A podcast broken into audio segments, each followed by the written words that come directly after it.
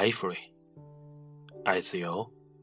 大家好，我是主播小柯，让我们一起继续《丰盛人生》第一部分。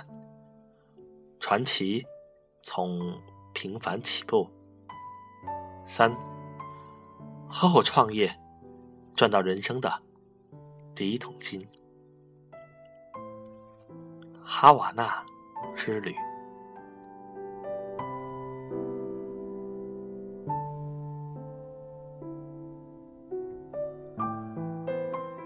我们经历过许多惊险时刻，险些酿成灾难，最后能安然无恙。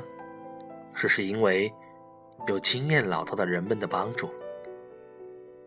有一天，我们试着停靠在一个加油码头上，我们前方有许多船只，全都朝向海岸。靠近码头时，我想让船倒驶进去，引擎此时却突然熄火。我们的船笔直的朝着一艘停泊着的船的侧面冲去。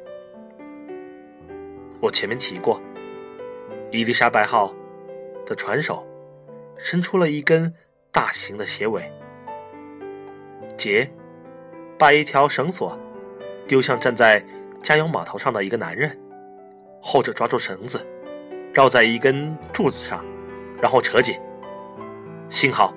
我们船侧有保险杠，在绳子快被扯断时，船才慢慢停下，没有撞上船坞或其他船。我们很幸运的避开了一场大型事故。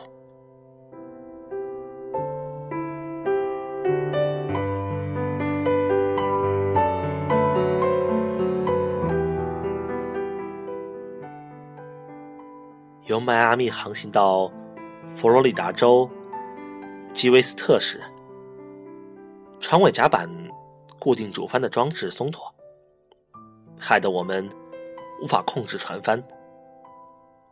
战前就堆积在油槽里的残渣污染了汽油，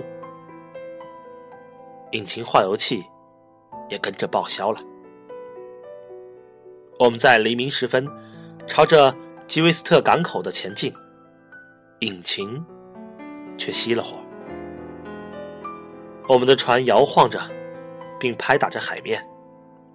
松脱的主帆噼啪作响，引擎熄火，我们只能把锚下在航道里。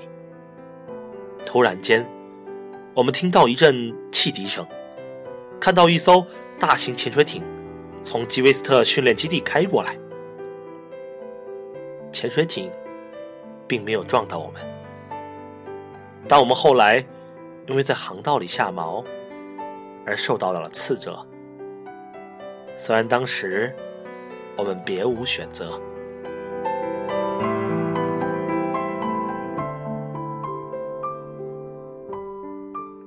不过最大的挑战是漏水，不止船体漏水，连。船舱上方的木板也漏了水，甲板漏水，冰水会滴到我们身上。我们必须设法堵住漏洞，拿水桶接水，或者拿东西遮盖头部。我们的暖气机也罢工了。在起雾多云的冬季，大西洋冰冷的海水，我至今记忆犹新。